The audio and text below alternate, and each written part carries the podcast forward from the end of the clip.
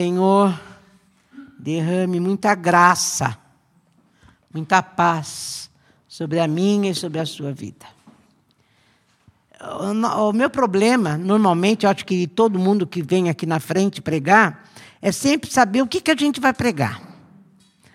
E essa semana eu estava falando com o Senhor, eu falei, Senhor, eu podia ser, o que não sou, a melhor pregadora do mundo. Mas se eu apenas vier aqui para ler uma palavra ou pregar uma palavra que eu achei boa, não vai adiantar nada. Que o Senhor possa falar comigo e que eu possa falar aquilo que o Senhor tem para cada um de nós. Porque daí vai fazer toda a diferença nas nossas vidas. E eu estava preparando uma palavra e tive até uma confirmação de que era essa palavra. Então, vamos lá. Quero falar sobre redenção nessa noite. Eu quero começar em Gênesis, capítulo 3, está falando sobre a queda, sobre Adão, depois da queda, quando Deus chegou para ele, para a mulher e para Eva, né, e disse que o que ia acontecer. Ele disse que a mulher ia ter dores de parto, e no 17 ele fala assim ao homem: porque você deu ouvido à mulher, comeu da árvore que te proibi de comer. Ah, eu estou na mensagem, gente. Até mesmo a terra será amaldiçoada por sua causa. Tirar o alimento da terra será tão sofrido quanto o parto da mulher, e você sofrerá para trabalhar durante toda a sua vida.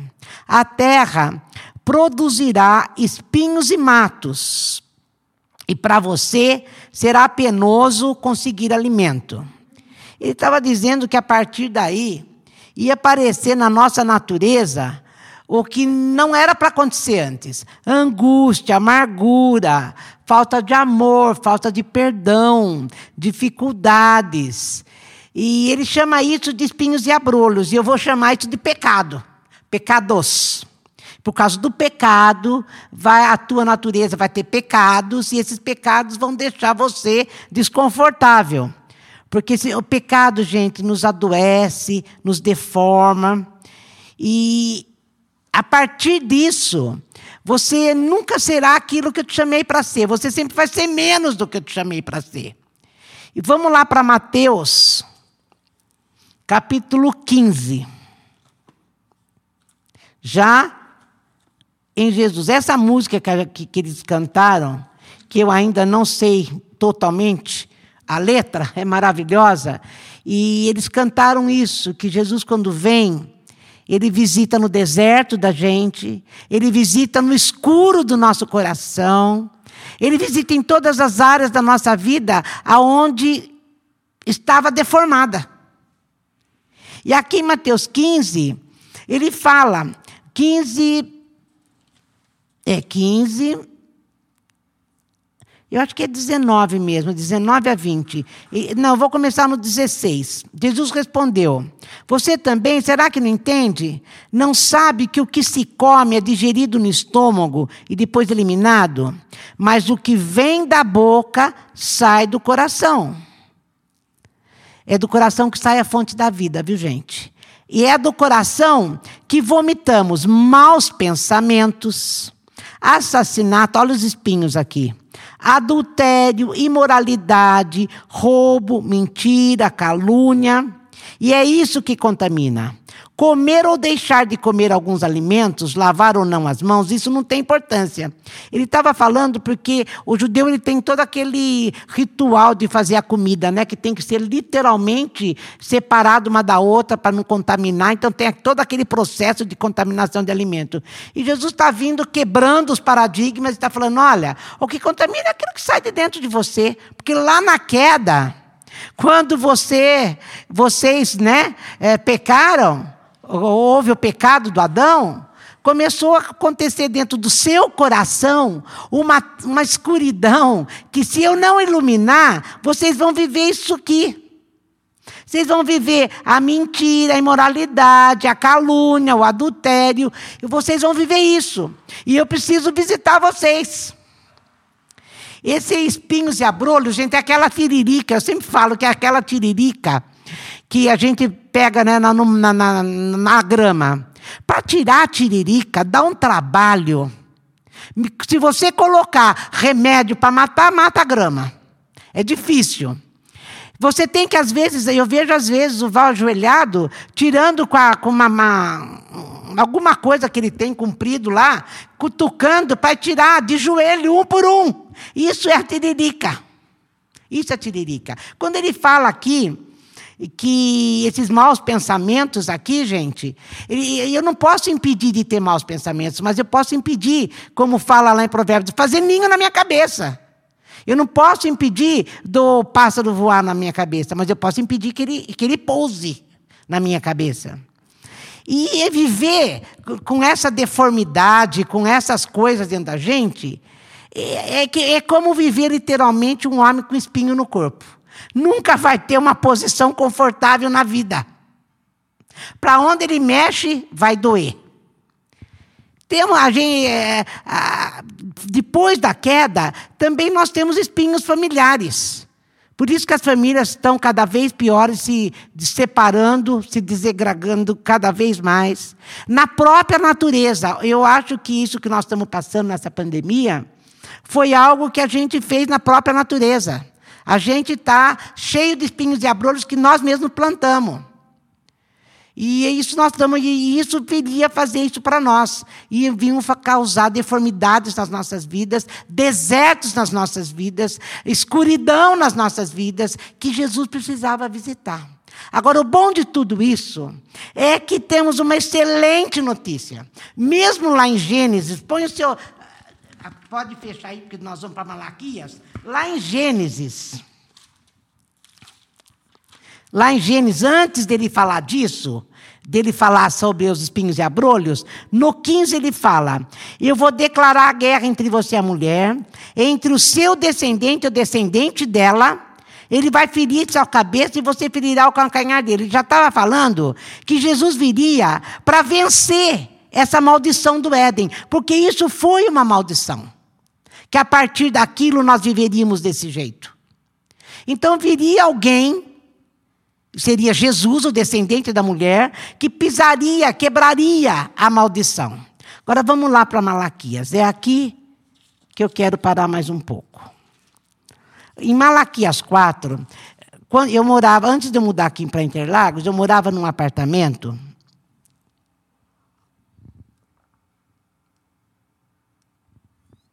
Eu nem tinha muita noção do que significava toda a extensão desse nome. Eu era convertida fazia quanto? Uns cinco anos. E eu não tinha a dimensão de quanto era o tamanho da libertação que Jesus viria trazer no nosso coração. Mas eu, lendo a Bíblia, que eu já lia bastante a Bíblia, eu cheguei nesse versículo aqui, que está aqui no 4,2.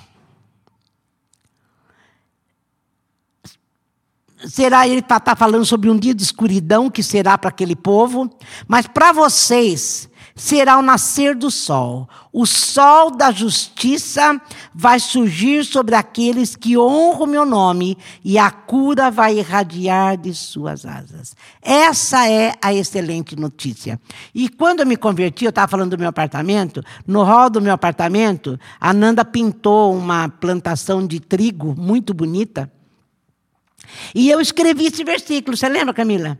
E eu escrevi esse versículo na parede. Nascerá para vós outros o sol da justiça, para aqueles que temem o meu nome. E a partir daquilo, o sol da justiça foi invadindo as minhas trevas cada dia mais e foi tirando, foi me ajudando a arrancar e a tirar esses espinhos e abrolhos dentro de mim. Jesus, aqui está falando da obra salvadora de Jesus. Jesus vai entrar na tua vida, vai trazer cura, vai trazer libertação, vai trazer redenção, vai trazer restauração.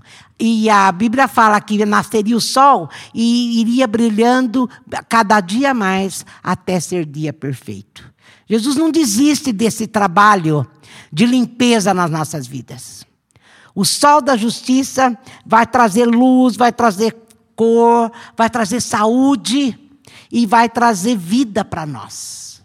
Então eu, eu chamei esse sol da justiça de antídoto contra a maldição do Éden.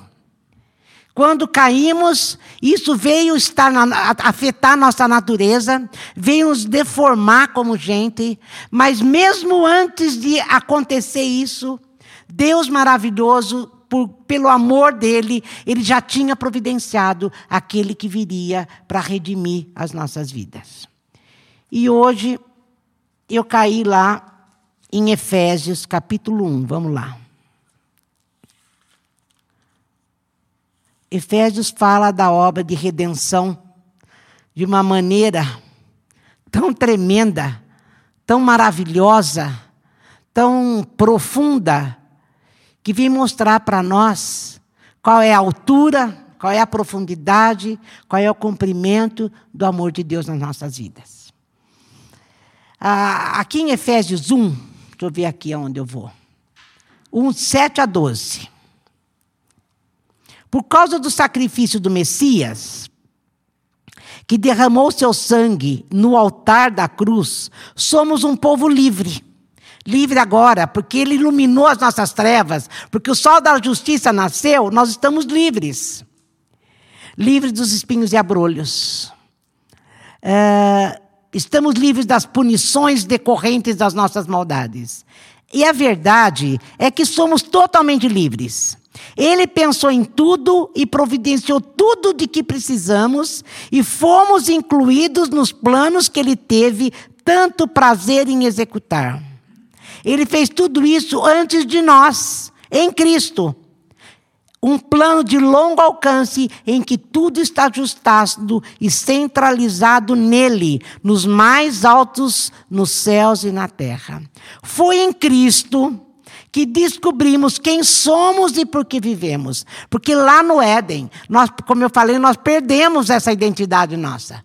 Nós perdemos aquilo que nós fomos chamados para ser. Aquele plano maravilhoso que Deus tinha para nós antes da fundação do mundo, com a queda, nós perdemos isso. Mas Jesus veio para restaurar. Ele iluminou as minhas e as tuas trevas e restaurou a imagem e o sonho de Deus a meu e a teu respeito. E é o que ele está falando aqui, ó. Foi em Cristo que descobrimos quem somos por que vivemos. Muito antes de falar de Cristo e de depositarmos a esperança nele, ele já pensava em nós e tinha planos de nos dar uma vida gloriosa, que é a parte do propósito geral que ele está executando em tudo e em todos. Ele está dizendo que a redenção aqui, ele me devolve. O Ari falou uma coisa maravilhosa. O Ari disse assim que a redenção significa no nascer de novo, né? É ele me devolve para mim mesmo. Ele me devolve para mim e me livra de todos os traumas da minha vida e da minha história. Então, tudo aquilo que esses espinhos e abrolhos causaram minha, no meu coração, e eu carreguei uma vida quase que sempre de traumas, de desconforto, como eu falei, como espinho no corpo, e não achar paz em nada. Ele vem e nos livra disso. Ele me devolve, ele faz com que eu volte a ser aquilo que ele me chamou para ser. Esse plano de Deus aqui é maravilhosa. E aqui, ainda antes de eu mudar, aqui está falando ah, que ser cristão, gente, não é porque a gente vem para a igreja ou porque eu cultuo da maneira certa.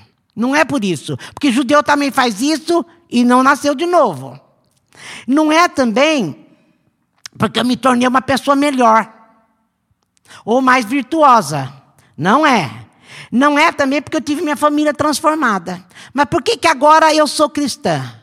Porque eu criei nisso tudo que eu estou falando. Eu criei que realmente eu precisei de um redentor. Eu precisava de alguém que me trouxesse de volta para aquilo que Deus tinha para mim.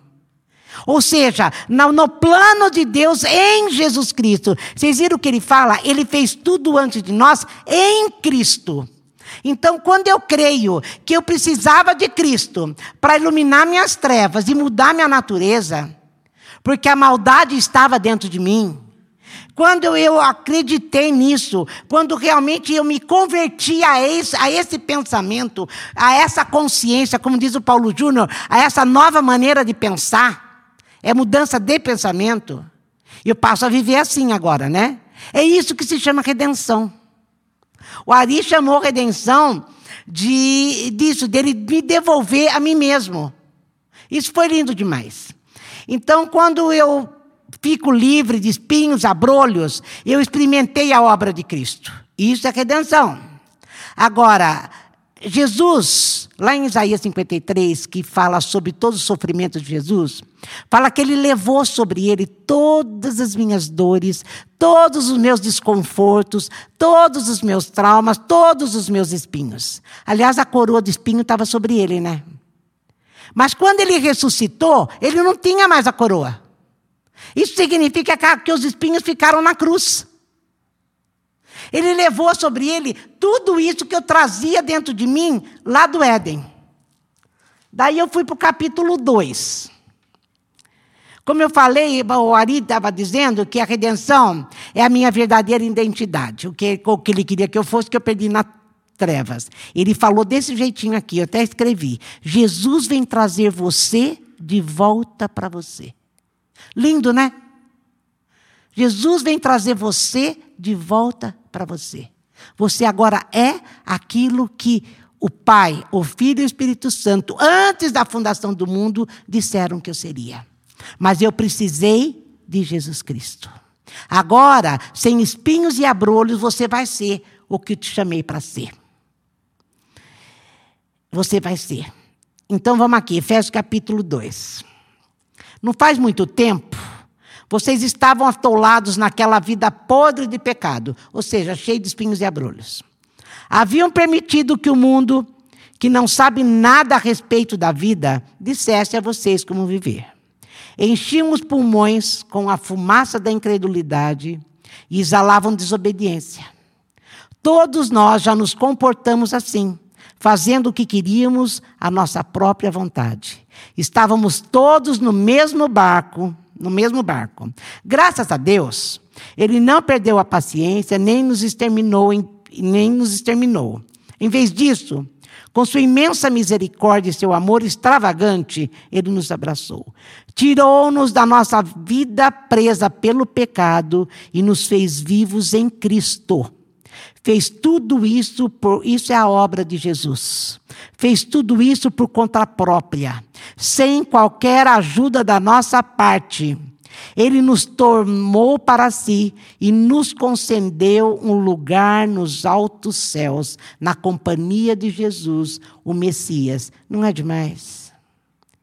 Isso tem que trazer para nós e traz fé, esperança, confiança. Por isso a gente não tem mais medo do futuro. E, o Efésios vem falando para nós a obra de Jesus em nós, o que nos deixa livres para viver agora tudo isso que Deus experimentou para nós. Olha aqui no 7. Agora teu Deus nos tem onde sempre quis. Está vendo como está falando tudo isso que eu já estou falando desde o começo? Vou voltar a ser aquilo que eu era para ser. Tanto nesse mundo como no próximo, Ele quis derramar sobre nós graça e bondade em Cristo Jesus. A salvação foi ideia e obra dele. Nossa parte em tudo isso é apenas confiar nele o bastante para permitir que ele haja em nossa vida. É um imenso presente de Deus. Não somos protagonistas nessa história. Se fosse o caso, andaríamos por aí nos vangloriando do que fizemos. Não. Nada disso, nada fizemos nem nos salvamos. Deus faz tudo e nos salva. Ele criou cada um de nós por meio de Cristo Jesus e ele nos e ele nos unimos nessa obra grandiosa, a, a boa obra que ele deseja que executemos e que faremos bem em realizar. Aqui ele está falando da nossa identidade restaurada. Jesus veio e restaurou a nossa identidade.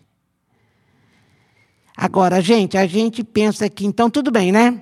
Mas para que isso aconteça, para esse sol da justiça invadir minhas trevas, e no meu deserto, entrar no meu deserto, e para Jesus ser o que ele disse que é, na minha e na tua vida, tem um preço.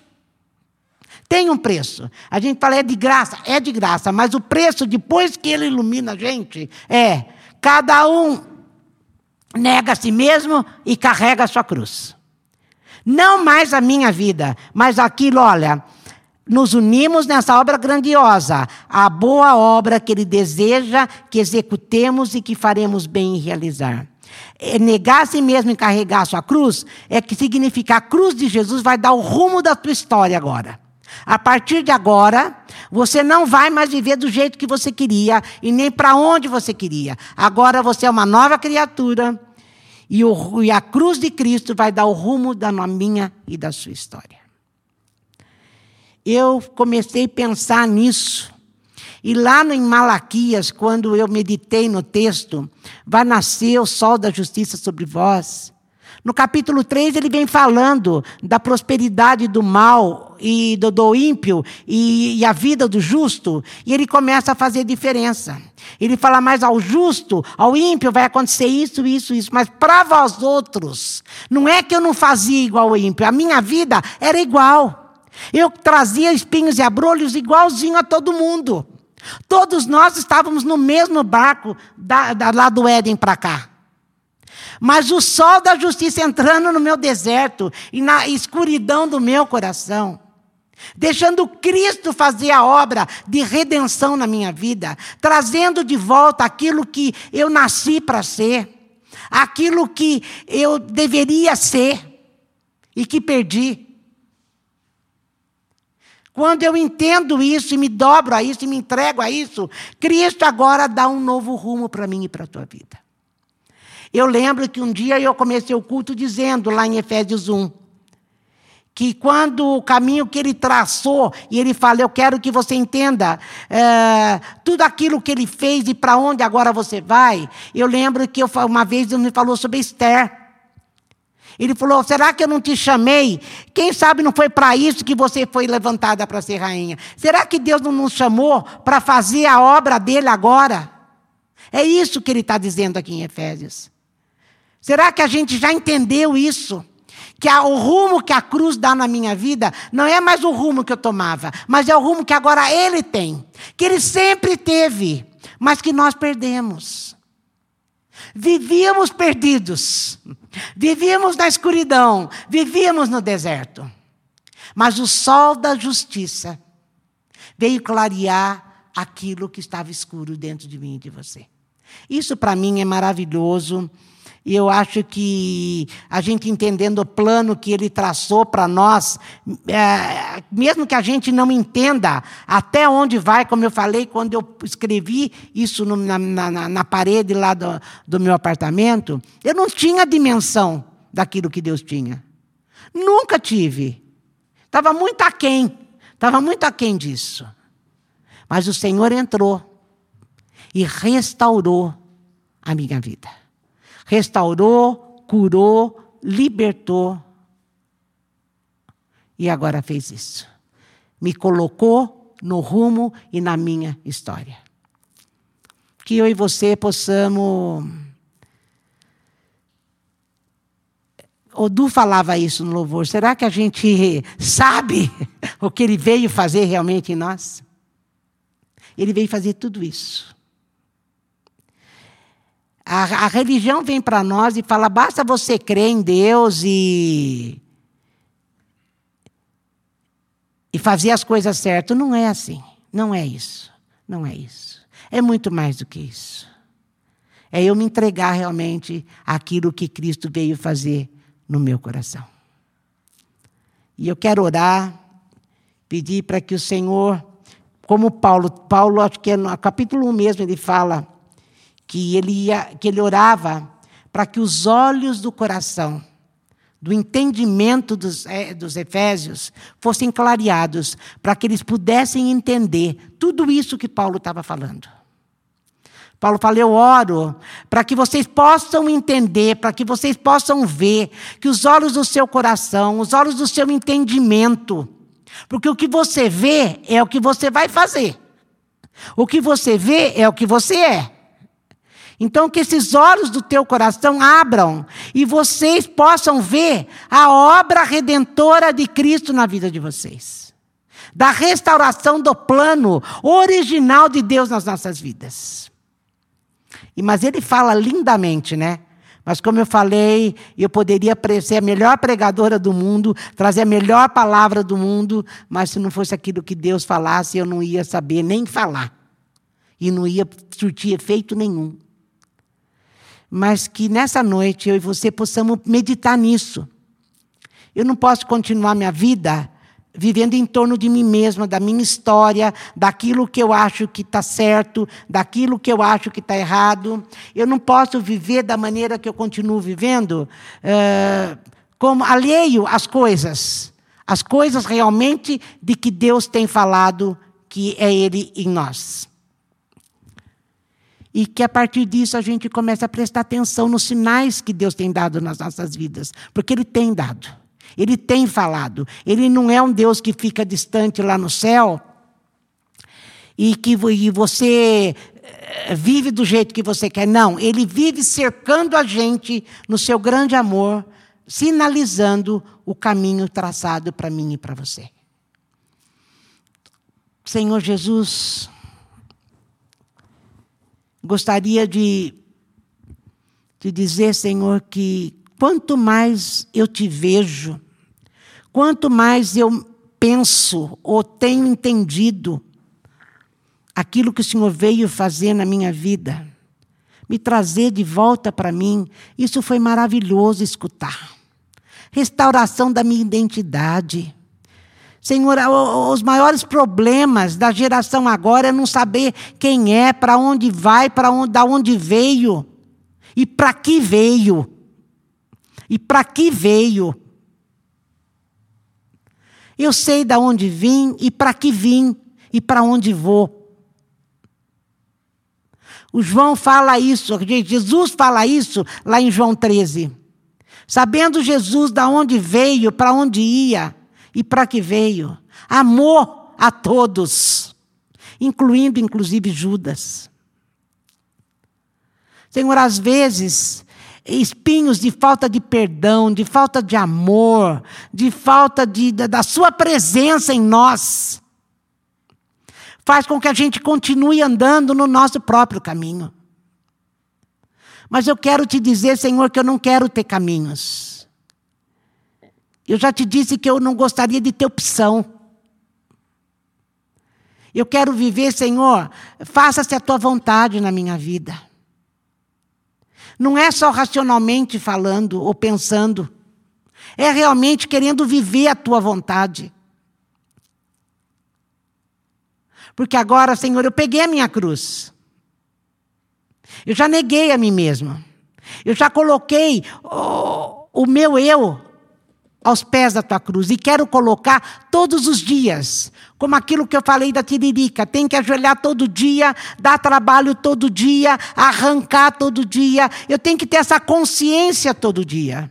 Eu tenho que ter essa consciência do que o Senhor veio fazer e do que eu quero viver. Eu quero viver o teu rumo e a tua vontade na minha história. Vem fazer isso nas nossas vidas, Senhor. Que cada um que escutou isso possa se abrir para o Senhor nessa noite e falar a mesma coisa. Faz em mim a tua vontade. Cumpre em mim o teu propósito. Sabendo que o teu propósito é muito melhor do que o nosso. Muito melhor do que o nosso. Senhor, vem fazer um milagre na nossa vida. O Ari ainda dizia isso. Gente, conversão é milagre. Nascer de novo é milagre. Senhor, nós precisamos de milagres. De milagres. Cada vez que eu falo isso, eu fico pensando que a primeira coisa que é necessária é me arrepender dos meus pecados e chegar diante do Senhor. Falar, Senhor, eu me arrependo, eu não deveria ter feito, não porque foi ruim para mim, eu até gostei na hora que eu fiz, mas porque não foi aquilo que o Senhor me chamou para ser. Não quero mais isso.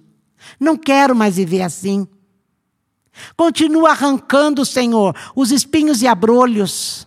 Continua arrancando aquilo que me tira da tua presença, aquilo que me separa do teu caminho.